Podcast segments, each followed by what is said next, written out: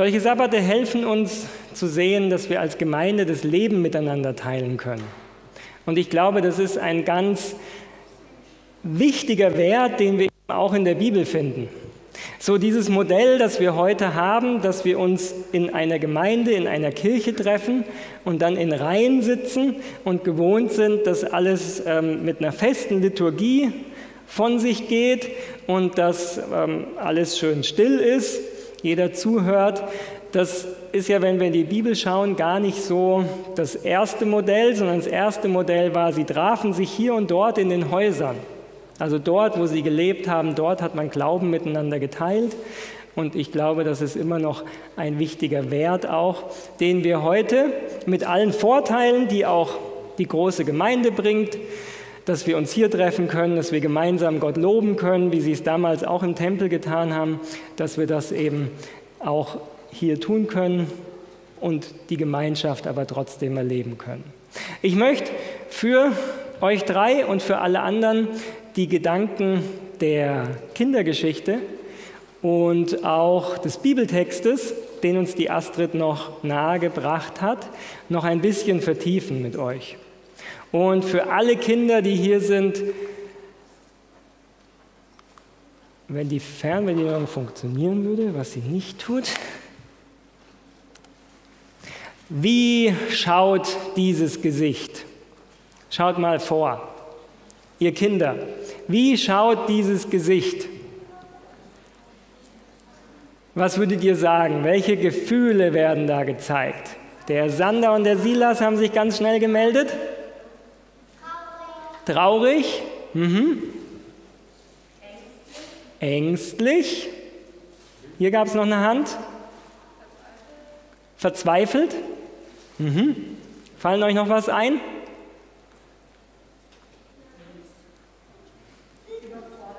Überfordert?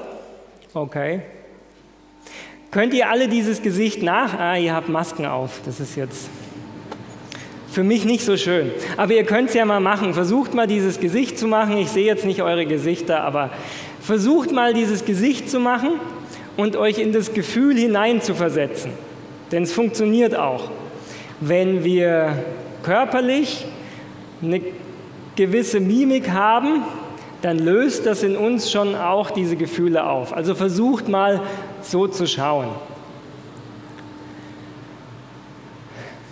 Wann, was so genannt wurde an Gefühle, war ängstlich, verzweifelt. Wann fühlen wir uns denn ängstlich?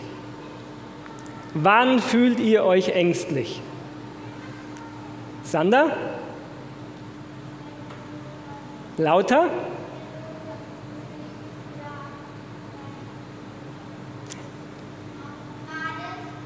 Okay, wenn was gruselig ist, habe ich verstanden. Ah, wir haben noch ein Mikro. Gut, sehr gut. Sander nochmal. Und was nicht normal ist. Wenn was nicht normal ist, genau. Das heißt, wenn was anders ist als unser Alltag und wir nicht genau wissen, was jetzt passiert. Genau, das ist beim Nathan auch ganz stark so, dass er sich dann unsicher fühlt. Wann, wann habt ihr noch Angst? Mikro haben wir hier, meldet euch. Wann habt ihr Angst? Silas, der Silas traut sich.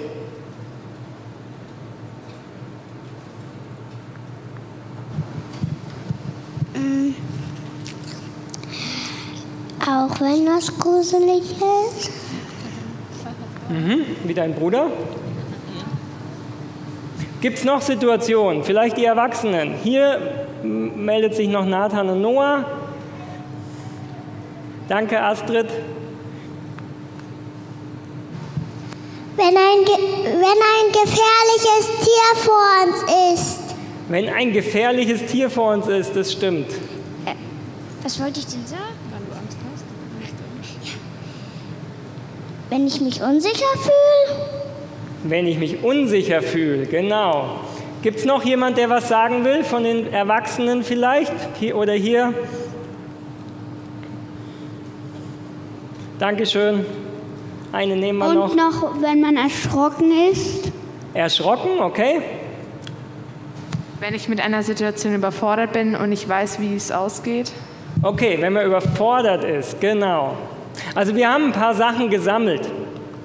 Ich habe auch darüber nachgedacht, wann haben wir Angst? Und ich habe mal vor allen Dingen drei Situationen gedacht. Wenn etwas neu ist, also wenn wir eine neue Situation, neue Arbeitsstelle, neue Gemeinde, irgendwas, was ungewohnt ist, dann haben wir Angst. Geht, glaube ich, jedem so, dass man sich ein bisschen unsicher fühlt. Oder aber, mir ist noch eingefallen, wenn ich an der Aufgabe schon mal gescheitert bin. Also wenn ich schon mal was gemacht habe und es ist nicht gut gegangen und ich muss es nochmal machen, dann habe ich danach Angst. Als Kind war das, ähm, ich habe es ja schon mal erzählt, ich war so mit anderthalb Jahren im Krankenhaus, zehn Tage lang wegen der Magen-Darm-Sache. Und ich kann mich noch an das Bild erinnern, wie ich im Krankenhaus bleiben musste und meine Geschwister alle vor der Glastür standen und reingewunken haben. Sie konnten nicht rein, weil ich ja wahrscheinlich ansteckend war. Und sie waren draußen vor der Tür, sind wieder gegangen und damals gab es es noch nicht, dass Begleitpersonen im Krankenhaus bleiben konnten. Und so wusste ich, dass ich diese zehn Tage alleine bleiben muss, wenigstens über Nacht. Und das war später so, immer wenn ich dann irgendwo war und ohne Familie übernachten musste, hat, ist dieses Gefühl wiedergekommen. Zum Beispiel, als ich in die Pfadfinder gekommen bin. Der Sander ist übrigens jetzt letztes Wochenende aufgenommen worden in die Pfadfindergruppe hier. Ist also offiziell ein Turmfalke. Der Nathan kommt jetzt auch zu den Gruppenstunden und wird dann auch aufgenommen werden. Und es war bei mir eine ganz schwierige Zeit. Tagsüber war alles okay. Tagsüber habe ich mich gut gefühlt, da war ich wieder Löwe. Aber sobald es abends ans Bett gehen ging, war ich die Maus. Da war innerlich, hat sich ein Schalter umgelegt und ich konnte da nichts dagegen tun. Und es gab Situationen, da haben wir in der Gemeinde bei Freunden übernachtet also haben wir den ganzen Tag gespielt und dann wollten wir bei ihnen auch schlafen. Und dann lag ich im Bett und hatte Angst und konnte und konnte und konnte nicht schlafen. Und irgendwann, glaube ich, so um zwölf, halb eins, eins, hat mich dann der Vater von der Familie nach Hause gefahren. Das heißt, es gab Situationen, wo es einfach nicht geklappt hat. Und wenn dann immer Freizeit oder Lager kam, dann hatte ich immer Angst, okay, schaffe ich es diesmal? Und eigentlich vorher habe ich gesagt, ja, ich bin mutig, diesmal klappt's, aber sobald dann die Situation kam, kam eben auch die Angst wieder. Und dann habe ich mir noch überlegt, haben wir Angst, wenn ich weiß, da ist jemand gegen mich, wie ein Feind oder jemand, der einfach das Schlechte für mich wünscht, der sich freut, wenn ich scheitere, der mir Hindernisse in den Weg legt. Das heißt, wenn es da jemand gibt, der es nicht gut mit mir meint, sondern wo ich weiß, der wünscht eigentlich nur mein Scheitern, dann haben wir Angst. Es gibt bestimmt noch viel mehr Situationen, aber die drei habe ich mir mal überlegt. Und die Astrid hat vorher einen Bibeltext ähm, schon vorgelesen. Und die Situation, als Gott zu Josua diese Worte sagt, die ist so ähnlich, nämlich dass diese drei Sachen zutreffen. Es geschieht etwas Neues. Josua war 40 Jahre lang mit Mose auf der Wüstenwanderung. Mose war sein Mentor. Mose war der, der im Mittelpunkt stand. Mose war der, der die Verantwortung getragen hat. Mose war der, der den guten Draht zu Gott hatte und sich hat führen lassen. Und dann, nach 40 Jahren, ist die Situation, dass Mose stirbt und dass Josua sein Nachfolger wird. Und jetzt sagt Mose dann zu ihm, Josua, ab jetzt bist du derjenige, der Gottes Volk führt. Und noch eine neue Situation, die letzten 40 Jahre ist das Volk durch die Wüste gezogen. Und eigentlich war das gar nicht so schlimm, denn es gab die Wolkensäule am Tag, die Feuersäule bei Nacht. Das heißt, es war nicht so heiß am Tag und nicht so kalt in der Nacht. Die Wolkensäule hat gezeigt, wann und wohin das Volk gehen soll. Also als Führer musste man einfach nur sagen, wir folgen der Wolke. Wenn sie sich niedergelassen hat, hat man gelagert. Wenn sie weitergezogen ist, ist das Volk aufgebrochen. Also ganz viel von der Führung hat die Wolke übernommen. Und ums Essen hat Gott sich gekümmert, das Manna ist gefallen, ums Trinken hat Gott sich gekümmert, das Wasser aus dem Felsen. Also ganz viele Sachen in diesen 40 Jahren waren, natürlich, wenn man genauer liest, dann war es nicht ganz so einfach, aber jetzt hat sich alles geändert. Denn jetzt sollte es ins verheißene Land gehen. Jetzt sollten sie in ein Land gehen, wo es Feinde gab, wo es Leute gab, die bestimmt nicht wollten, dass das erfolgreich ändert. Und vor 40 Jahren sind sie auch schon gescheitert. Es gab schon mal die Situation, wo sie an der Grenze ins verheißene Land standen und wo die Angst so stark geworden ist, dass es nicht geklappt hat. Und jetzt ist Mose gestorben, jetzt soll Josua derjenige sein, der das Volk motiviert, wirklich das verheißene Land einzunehmen.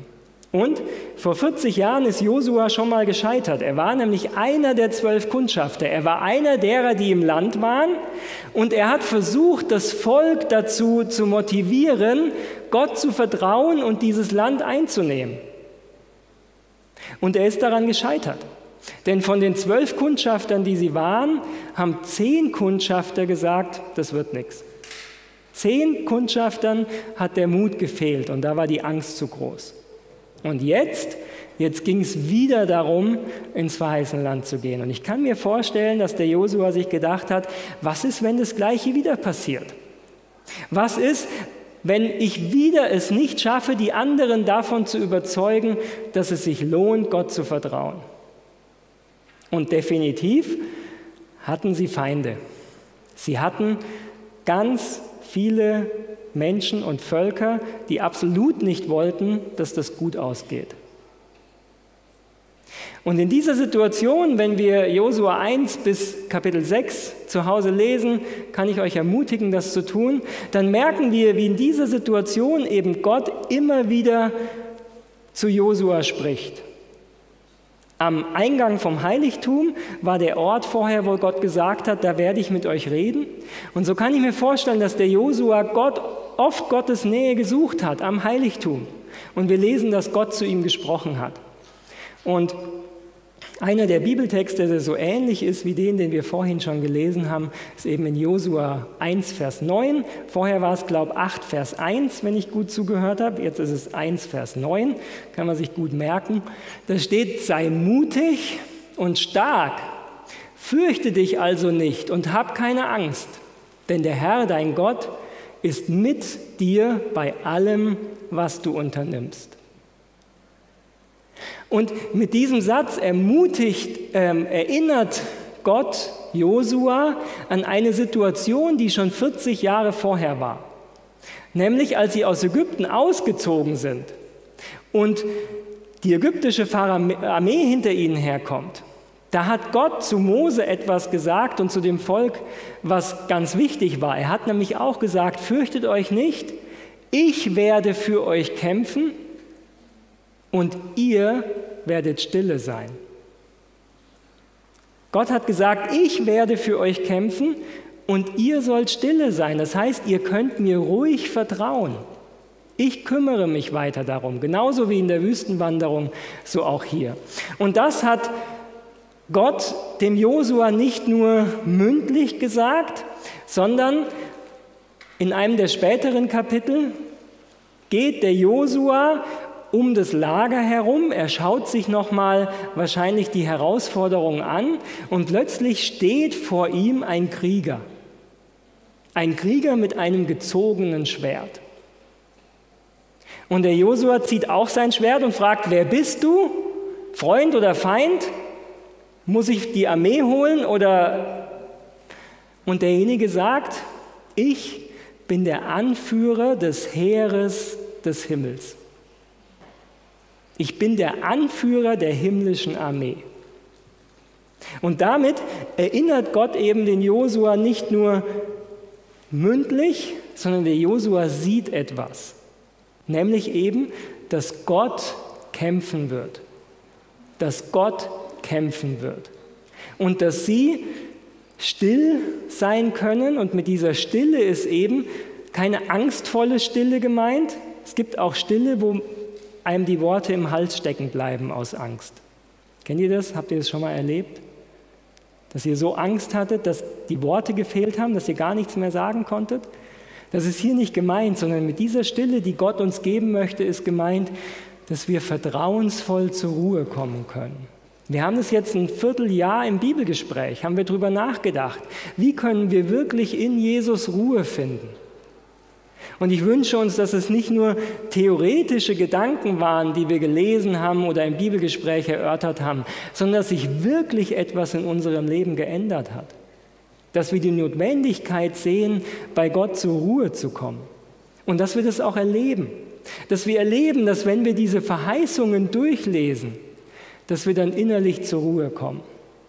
Und ihr drei Schulkinder, ich wünsche euch, dass ihr das auch erlebt.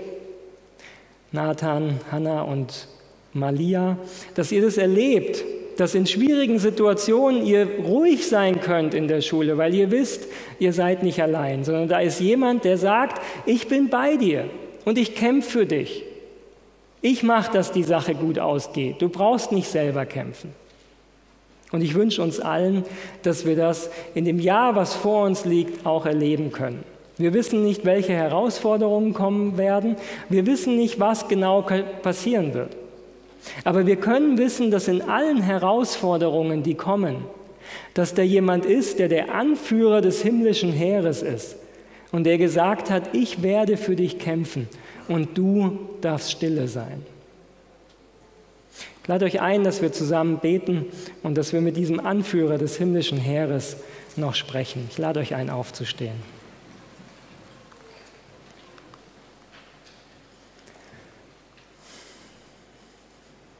Herr Jesus, danke für diesen Gottesdienst, den wir gemeinsam erleben konnten. Danke dafür, dass wir in unserer Gemeinde Kinder haben dürfen, die heranwachsen.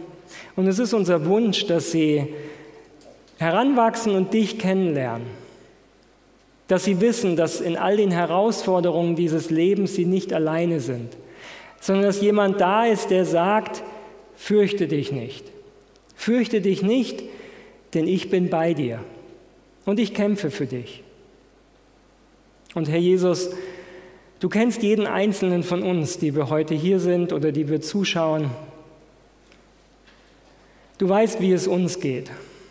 Du weißt, ob der Glaube an dich eine Theorie ist, eine Form, die wir vielleicht mitbekommen haben, die wir kennen, aber die wir selten so erleben oder die wir vielleicht noch nie erlebt haben. Dass da wirklich jemand ist, der uns hilft. Dass da wirklich jemand ist, dem wir all unsere Sorgen anvertrauen können. Dass da wirklich jemand ist, der sagt, ich will für dich kämpfen. Und deswegen bitten wir dich, dass alle, die wir heute hier sind oder zuschauen, dass wir diese Erfahrung machen. Dass es nicht nur Geschichten von damals sind, dass es nicht nur bei Josua so war, dass du ihm erschienen bist, sondern Herr, wir bitten dich, dass du uns hilfst, dass wir sehen, dass diese Verheißung genauso für unser Leben gilt. Ja, du lässt in unserem Leben manch schwierige Situationen zu. Wir verstehen nicht alles, wir wissen nicht warum und weshalb. Aber du gibst uns die gleiche Verheißung. Fürchte dich nicht, denn ich bin bei dir. Fürchte dich nicht, denn ich bin der Herr des Himmels. Ich halte alles in meiner Hand. Und ich stehe dir zur Seite. Ich kämpfe für dich und ich gebe dir die Kraft, die du brauchst. Hilf uns, dass wir alle uns an dieser Verheißung festhalten. Hilf, dass wir alle erleben können, dass du treu und gerecht bist und dass es sich lohnt, deinen Worten zu vertrauen. Und hilf besonders all unseren Schulkindern, nicht nur denen, die jetzt neu anfangen, sondern auch den Älteren, die in späteren Klassen sind und auch dort herausfordernde Situationen haben werden. Sei auch bei ihnen, lass auch sie besonders spüren, dass das, was sie hier in der Gemeinde hören, Realität für den Alltag ist, dass du da bist und dass wir uns felsenfest auf dich verlassen können. Hab Dank dafür. Amen.